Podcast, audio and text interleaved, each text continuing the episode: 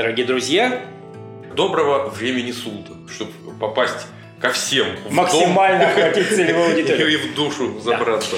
Но мы все-таки, тем не менее, подкаст в карман за словом. Я запомнил, Александр. А, ну вот. Год всего лишь прошел. Ну вот, здорово. Теперь И э, уже сразу. Александр.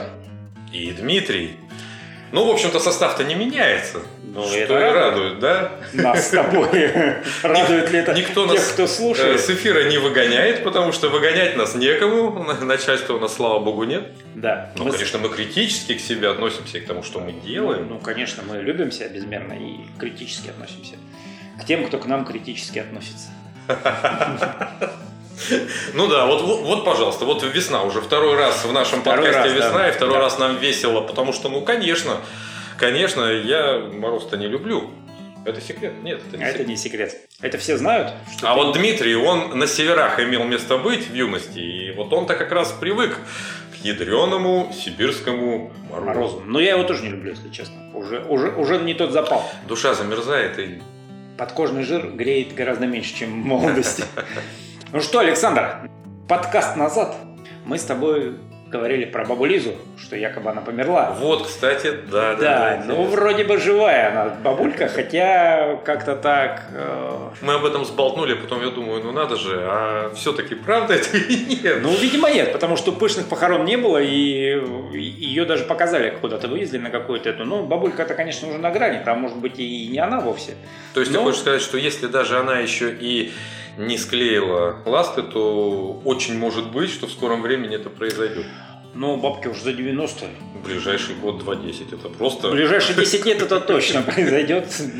Так что будем наблюдать. Да, можно, кстати, даже купить коньяк, поставить его и ждать. Он будет взрослеть, взрослеть, взрослеть, а потом... Потом прокиснет, а бабка все будет жива и жива. Вообще, в реальной жизни коньяки не прокисают. Скорее бабка. Скорее бабка все-таки уйдет. Смотря какой фирмы. А вот, а вот чего и уходить? Жизнь-то у нее хорошая, правда? Ее, наверное, медицинское обслуживание у нее, питание, наверное, за ней следят медики, говорят, вот сколько вы калорий набрали, сколько потратили, да? Ну, наверное, следят. Тут вот просто буквально в прошлом году поднялся э, ветер об операции старенького Ротшильда, который якобы уже поменял то ли шестое, то ли девятое сердце за свою жизнь. А вот- Возможно ли это вообще вот интересно? Ну, я тоже не знаю, насколько это возможно. Но дедушка год-то не пережил, короче. Не помогло ему ни шестое, ни девятое сердце. И в конечном итоге ласты он склеил. А вот как, как дышал, да, как хотелось жить.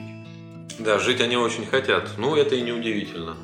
Даже регулярный прием иммуносупрессоров то не пугает. Я понимаю, что как бы приобретение донорского сердца для него не проблема в финансовом смысле, но мне просто интересно, а вот физически вот сколько пересадок э, можно сделать?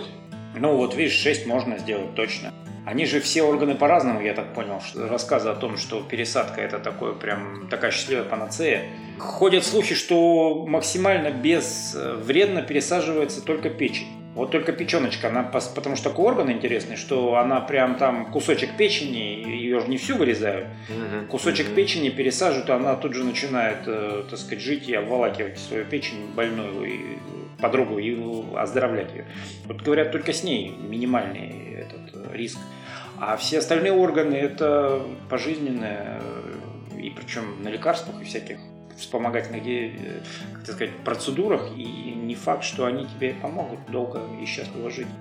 Ну да, ну люди тянут, там, там вопрос идет 5, 7, 10 лет, ну 15. Даже многие и столько не протягивают.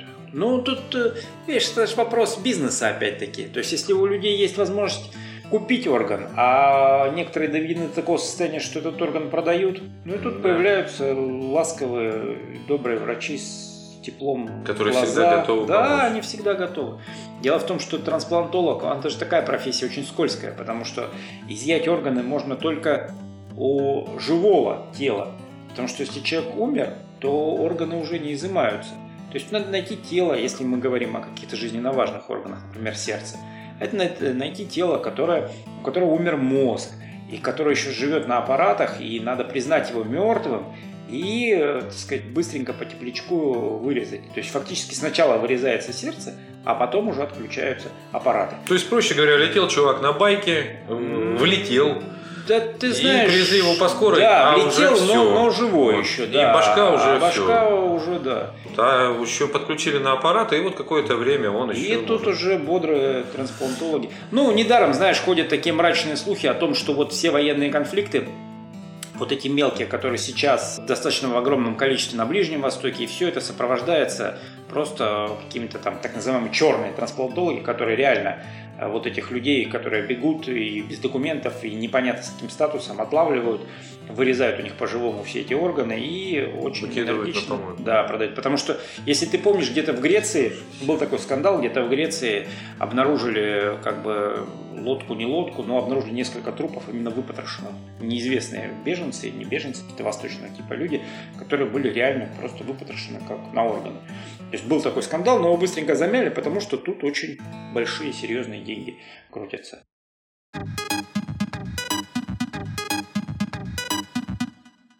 Насколько это этично? Не знаю. Я как-то к этому всему отношусь очень скептически. Не верю я в это все, что это так прям благостно, потому что когда для того, чтобы, даже с точки зрения этики и морали внутренней, для того, чтобы самому прожить лишний год-три, ты должен убить кого-то, ну, как-то не очень это воодушевляет. Хотя, наверное, когда ты уже в состоянии, что вот завтра тебе придет старушка с косой, то ты уже, наверное... Смотришь иначе на это Да, дело. смотришь иначе. Есть же вроде как вот легальный рынок органов и есть черный. Да. Вот интересно, как они взаимодействуют. Как это вот так вот, что вдруг орган попадает вот... э, Ну, легально понятно, ладно, там по травме, это можно понять. И вот, и вот черные трансплантологи.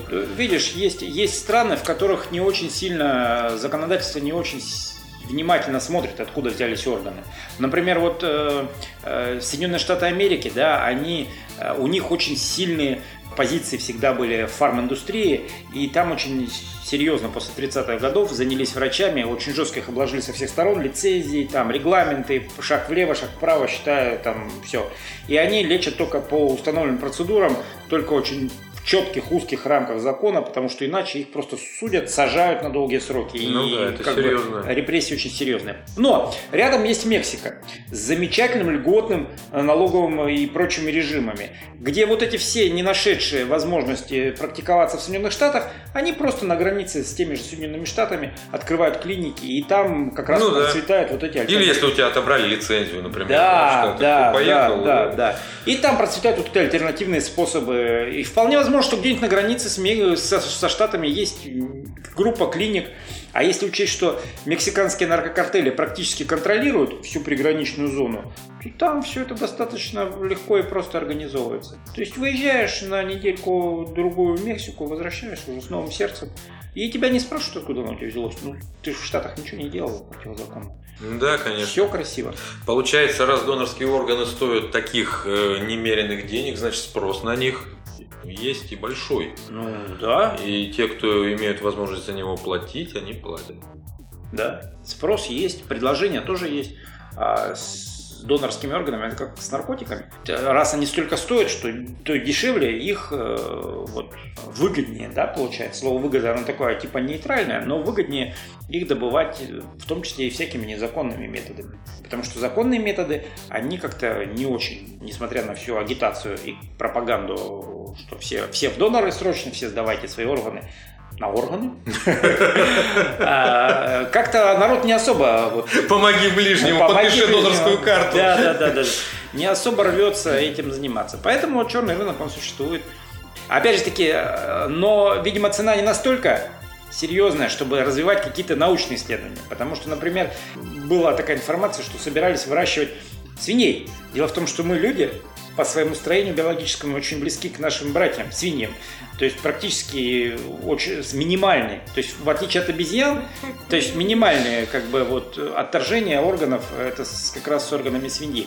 И была такая возможность создать и вроде бы проходила такая информация создать вот свинью, которая, в которой будут выращивать ну хотя бы печень очень сходную с человеческой, чтобы хотя бы трансплантология печени, потому что это такой серьезный орган, который люди, которые любят выпить, закусить и Да, прочее, да, да, многих. меняют, Да, регулярно.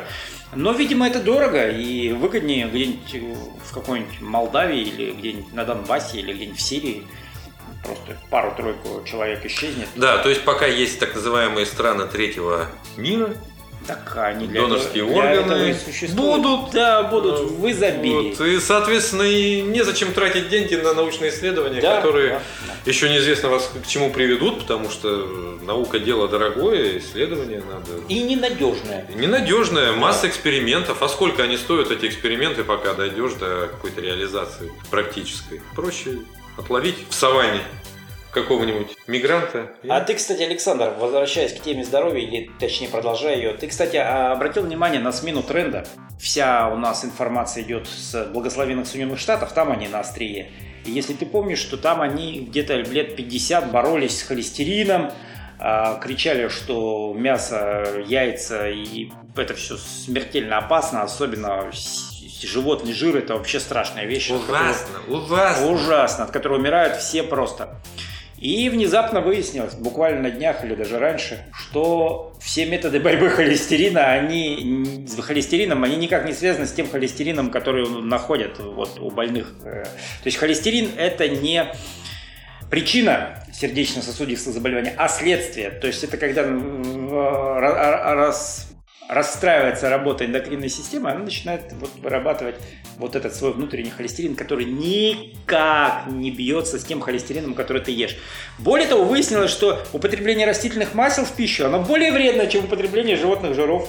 Так что на том же самом благословенном Западе теперь говорят, жри сало, сало жри, оно полезное. Да, и заодно вот пальмовое масло бочками продают, например. Пальмовое масло нам продают бочками, Да. а там у них фишка идет кокосовое масло. Свиньи не хватает, поэтому кокосовое масло. Жесть. То есть это, наверное, самое дешевое, что можно отжать. Это вот, я не знаю, в чем, в чем смысл. Ну, наверное, производство его дешевле. Ну, чем производство. ты про пальмовое? Да. Конечно, оно вполне восполняемое и дешевое. И дело в том, что раньше из пальмового масла делали э, смазки для станков и оборудования. То есть оно как бы добывалось в тех же объемах, но из него делали смазки.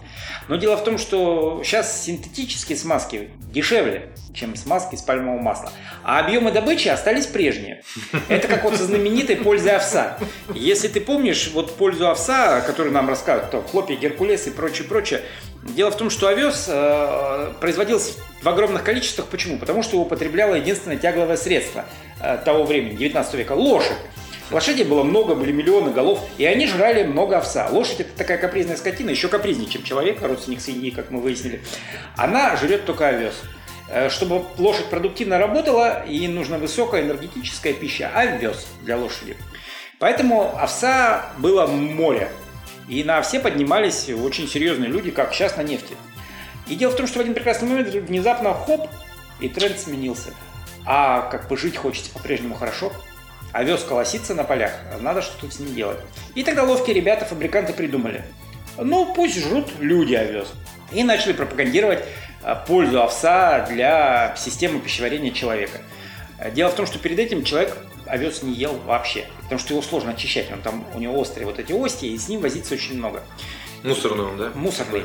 И дело в том, что, ну, слава богу, что совпало, что овес реально полезен. Конечно, он не настолько полезен, как нам рассказывают, что там капец, ешь овес, и у тебя будет счастье. Нет, но он полезен. Слава богу. Вот, в отличие от того же пальмового масла. Та же история с пальмовым маслом. То есть технические, техническое производство было чистой воды, но синтетика заменила смазку, пришлось кормить кому? Родственникам свиньи, людям. Это я уже третий раз сказал.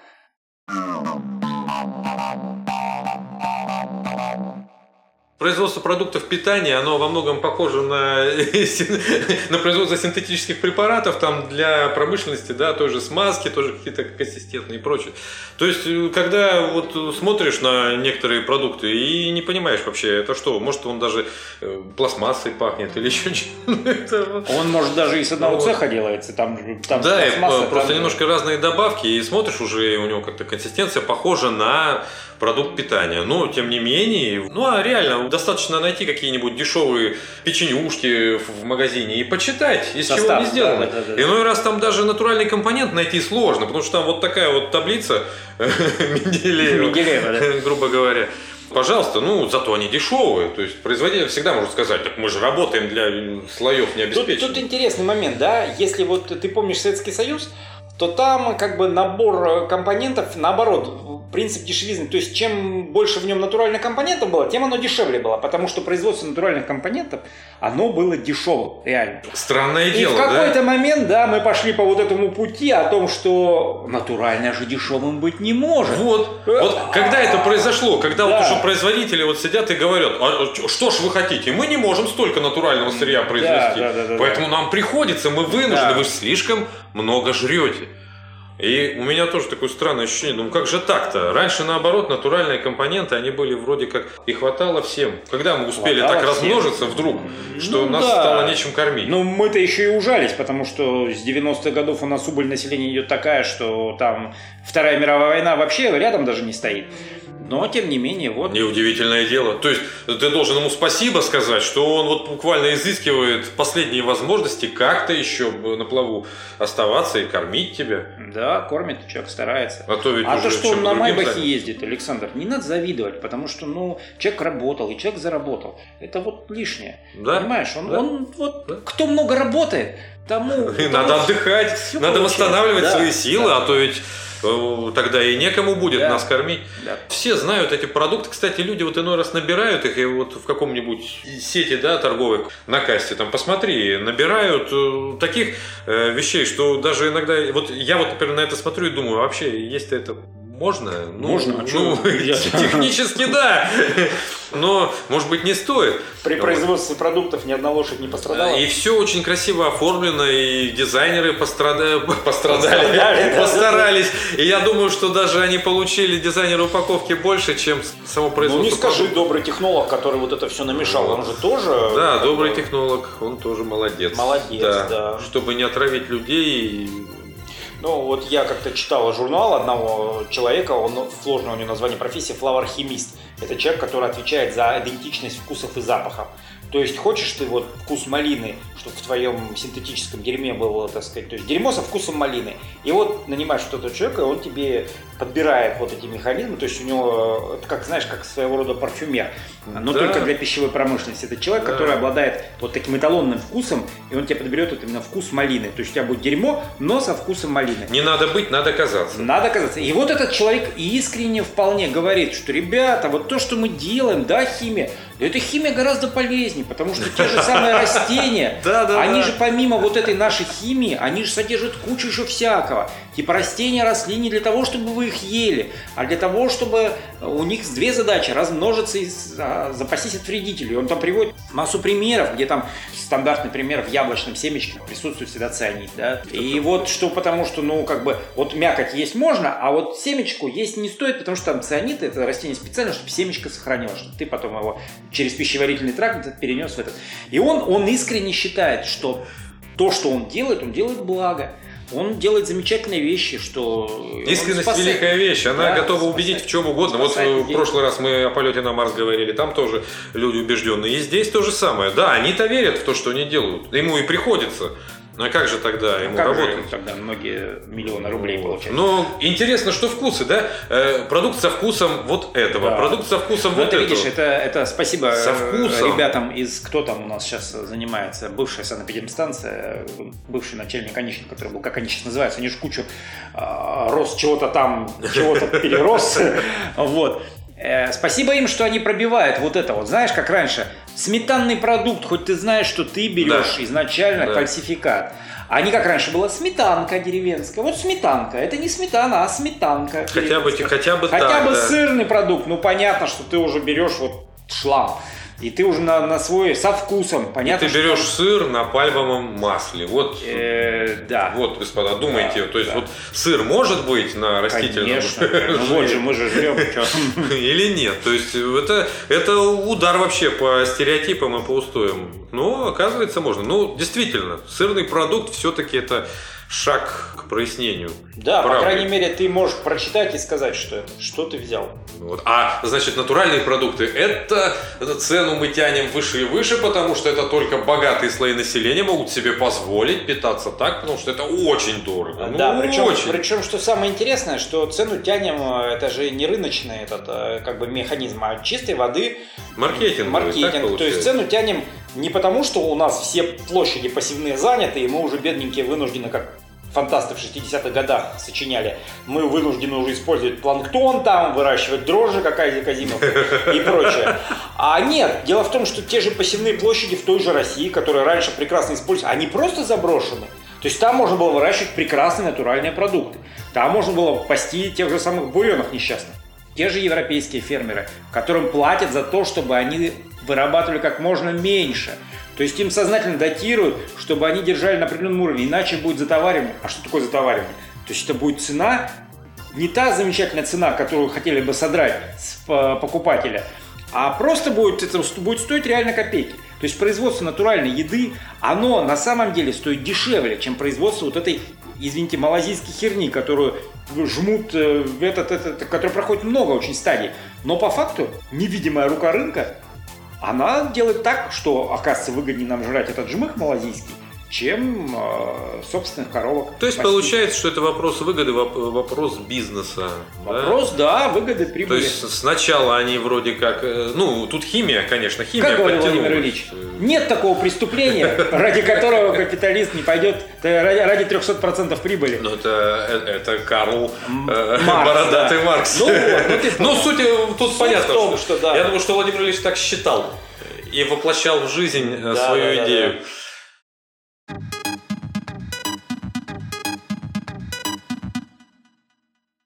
Но э, получается так, что далеко простерла химия руки свои в дела, дела человеческие. Да. Михаил Ломоносов, да, якобы говорил так. Ну, а сейчас-то она еще далее простерла. То есть она практически научила нас жрать ранее несъедобные вещи. Всякие вот эти полимеры, да, из которых делают, я не знаю, ручки для инструментов, какие-то там э, мебель дешевую, которую мы видим там в магазине, и продукт питания. То есть разные полимеры в разных ситуациях. Ну да, все это органика фактически. Все это фактически органика, которую надо просто сделать условно съедобной. В том же блокадном Ленинграде. Все. Вот я, например, читал э, дневники Э, писатель был такой э, Леонид Пантелеев, точнее он Эл Пантелеев, у него не было этого, это был псевдоним Эл Пантелеев, который Республику Шкитта написал знаменитую, ну может сейчас уже и не знаменитую, но может, рекомендую. Рассказы Пантелеева, да. кстати, рекомендую. У него есть дневники, у него интересный момент в этих дневниках, он писал с 20-х годов то есть он еще гражданскую войну, вот эту голодуху, а потом, знаешь, четко попал в жернова голодухи блокадного Ленинграда.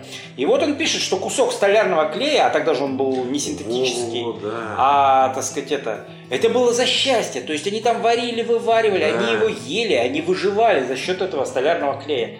Потому что вот эти все, вся кожаная амуниция, она вся была съедена. Органику мы перевариваем, жить захочешь и да, Кстати, все варили же подряд. О пользе голодания, вот интересный момент. Он отметил вот что, что когда он голодал, его организм съел все его бородавки. У него была какая-то там бородавка, которую он не мог вывести всю жизнь. А за время блокадного голода организм сам ее съел, то есть она исчезла навсегда. Иммунная система в критические моменты начинает работать э, эффективнее в частности, врачи, которые а, работают в местах не столь отдаленных, там же тоже вакцинируют, прививают. ЗК, они отмечают, что на этих эм, зэках, э, в общем-то, все заживает, как на собаках, гораздо быстрее. Осложнений, как правило, не бывает, то есть они просто, вот, а иммунитет настолько обострен. Я думаю, там, знаешь, процесс двоякий. Вот. Там две четких категории. Либо люди, вот про которых ты сказал, на которых все заживает, либо люди, которых выносят перед да, в первую. Это, конечно, то есть, если он не выдержал, то все. То все, вот, да. Но если хочешь жить, а жить они хотят там тоже, ну, ничем не меньше, чем люди на воле, то приходится изворачиваться. И вот иммунитет, видимо, как-то вот так реагирует. Ну, я не знаю, насколько это как бы соответствует действительности, но вполне так быть может. Потому что, да, иммунитет э, собирается силами, когда человек попадает в критическую ситуацию. И блокадный Ленинград, кстати, этому доказательство. Там люди выживали, ну, просто ну, в ужасных условиях, когда жрать было просто нечего. Жрали крыс, там ремни варили, клей. Клей, да. Э, перли. Но многие не выжили. Очень многие. Поэтому эксперименты на себе ставить не да, стоит. Да, это, конечно, это не есть реклама того, как можно, как можно выживать. Но вот факт такой. Ну вот, кстати, был же вполне в 70-е, по-моему, или в конце 60-х, когда на Дальнем Востоке унесло баржу с нашими солдатиками. И она сколько-то там дней болталась по морю, ну чуть ли очень долго. А у них не было ничего, то есть э, они просто на ней дежурили, типа охраняли. Тут налетел внезапный шторм, оторвал ее и утащил в море. И они там проболтались очень долго, пока их не спасли американцы. И вот они как раз в этих условиях нечеловеческих, они там ели ремни, ели, так сказать, обувку свою и что-то это. Но продержались. Я по дням, к сожалению, не помню. Ну, кому интересно, тот посмотрит. Вот, Америка самая демократическая страна. Если бы не американцы, они бы, скорее всего, там так бы и поклеили бы ласты, потому Ну, что само собой. они были не нужны. Не, наши их искали тоже со страшной силой. Но я думаю, в какой-то момент, конечно, их списали. И американцы нашли их, конечно, случайно, потому что я не Нет, а вот смотри, факт есть факт. А трактовать его можно по-разному. Да, Можно вот, по-разному, пожалуйста, да. вот. э, и- Я, кстати, о фа- трактовке фактах. Тут э, буквально недавно э, прогрессивная и непрогрессивная общественность праздновала или наоборот горевала по поводу дня смерти товарища Сталина.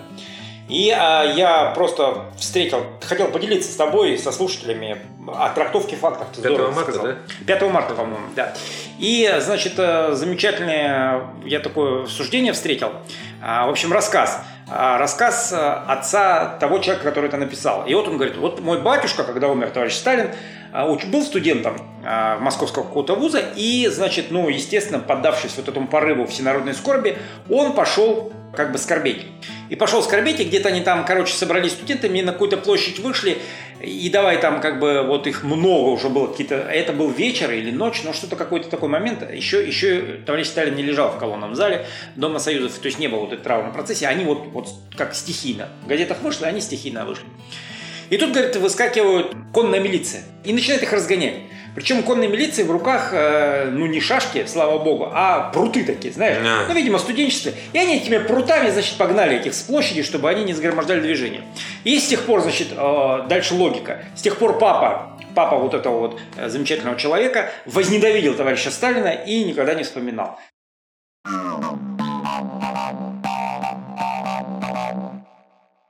Я когда прочитал, я подумал, ну, во-первых, э, сейчас, например, вот просто сразу на скидку, сейчас у нас с благословением и придыханием вспоминают Николая II, а при нем бы разгоняли бы просто шашками те же жандармы или нагайками. А Или нагайки- полили бы... А, да, или полили бы, а у нагайки, как мы знаем, есть всегда свинцовый наконечник. То есть, если там врежет, говорят, если врежет по спине, спина, кожа расходится сверху донизу. Это раз. Эти били просто прутами. Но самое забавное, а при чем здесь, извините, товарищ Сталин? Он уже мертвый лежал. Вот почему он возненавидел товарища Сталина? Почему не возненавидел Хрущева, ну там Берию, Маленкова, кто тогда Булганин, кто тогда был из руководства страны? Ну, персонально, можно было начальника московской милиции возненавидеть. Почему он возненавидел товарища Сталина? Причем здесь был Сталин? Я вот этого понять не могу. Вот логика вот эта вот замечательная. На поминках в меня плюнули. С тех пор покойника вот ненавижу просто, вот ненавижу. Ну, Логика точно такая. Ну, видишь, политический императив так выстроен, что товарищ Сталин был ответственный просто за все. Даже Вот, мертвый. Вот кошка нагадила где-то там на лестничной клетке. Товарищ Сталин Но виноват. у, на- у нас сейчас такой же выстраивают пирамиду, у нас сейчас товарищ Путин виноват Да, э, вот- и вот ответственный за все. У нас вот эта миллионная армия чиновников, она ни за что не отвечает. Они сидят под, под- под портретом, и на портрет показывают в случае чего рукой. Ну вы же понимаете, и рукой. Ну, да, у них А, подчинение, да, так да, иерархия да, да, устроена. Да, да, да, да. И вот меня вот это, конечно, вот, вот эта логика э, очень сильно поразила. Мне мой родитель рассказывал, он тогда еще был маленький, но вот, говорит, когда сказать, вот товарищ Сталин умер, информация пришла в народ, скорбь была широк- широкой. Люди просто, они, многие плакали, вот такое, говорит, было. Вот, по крайней мере, вот в его Да, окружении. ну, ну почему нет-то? Это эмоциональный То есть, выход. да, Я- эмоциональная вот Я реакция была. Мы с тобой помним, например, как умер Леонид Ильич Брежнев. И вот это нагнетание, может быть, скоро была не настолько сильной, вот прям не настолько сильной, а, но все равно вот это ощущение, что ну произошло что-то такое серьезное. Вспомню эти похороны, как то Да, я помню. И нас, даже же отпустили, когда... нас же отпустили со школы, чтобы мы смотрели. Вот именно. Да. То есть отпустили, само Да. по себе это уже был Да. праздник. И когда э, смотрел я трансляцию, я помню, вот опускали это гроб в Когда яму. его уронили. Его уронили. Да, да, Но да. интересно, что когда батя с работы пришел и вечером смотрел в программе «Время», Там уже этого не было, да. там этого не было. И вот, это, вот этот прикол потом пошел широко гулять э, по Ну, общественности. они не уронили, уронили, там Вот. потом... Ну, стук был какой-то, А, да? Они показывали, да, это они, короче, так удачно его опустили как раз в тот момент, когда эти стреляли. И получилось, что они его резко опустили достаточно, и получилось, что как бы вот ощущение было с непривычки, что уронили. Потом э, это уже в 90-е показывали этот эпизод несколько раз, и там было реально видно, ну просто, знаешь, такие вышкаленные ребята, они просто там хоп-хоп-хоп. Ну, поставленный флешмоб, но... там уже натренировались, да. Но суть, суть интересна про, про наших родителей. У меня батюшка до сих пор вспоминает, ну, Леонида Ильича, как ты помнишь, в народе как-то к нему относились очень иронически. Про него рассказывали последние анекдоты, годы уже- и как-то он это... И, ну, соответственно, это отношение было сверху донизу. То есть, если уж мы, дети, про это знали, то уж там во взрослых верхах. И вот самое удивительное, что мой отец до сих пор вспоминает каким-то таким благоговением. Он говорит, что на похоронах Брежнева внезапно заплакала моя мама. И он ей говорит, «А, ну а что ты, что ты рыдаешь-то? Ну, господи, ну помер, да и все. А она сказала, «А, ты знаешь, вот э, походу кончилась наша хорошая жизнь. Вот так больше мы хорошо жить не будем. Не знаю, что на нее на то нашло, но батя до сих пор воспоминает это как нечеловеческое пророчество. Потому что Да. реально с того момента, если ты знаешь, вся советская жизнь покатилась. Что уж в ней Кувырком. тогда говорила интуиция знаю. или просто, Или попа- просто, попала да, она попала. в точку? Ну да. ну да, можно так, наверное, сказать. Да, если вот посмотреть на современную историю, то что потом это все уже пошло как по кочкам прыгать. Да, да, да, да, да. Наши. Ну что, Александр, на этой бодрой ноте Ну, бодрую ноту. Смерть Леонида Ильича Брежнева. Не, Смерть эпохи! Хороший был человек. Э, По крайней мере, старался как мог. Мог, конечно, и получше, но уж что мог, то мог. Заканчиваем. Всем спасибо. До встречи через месяц.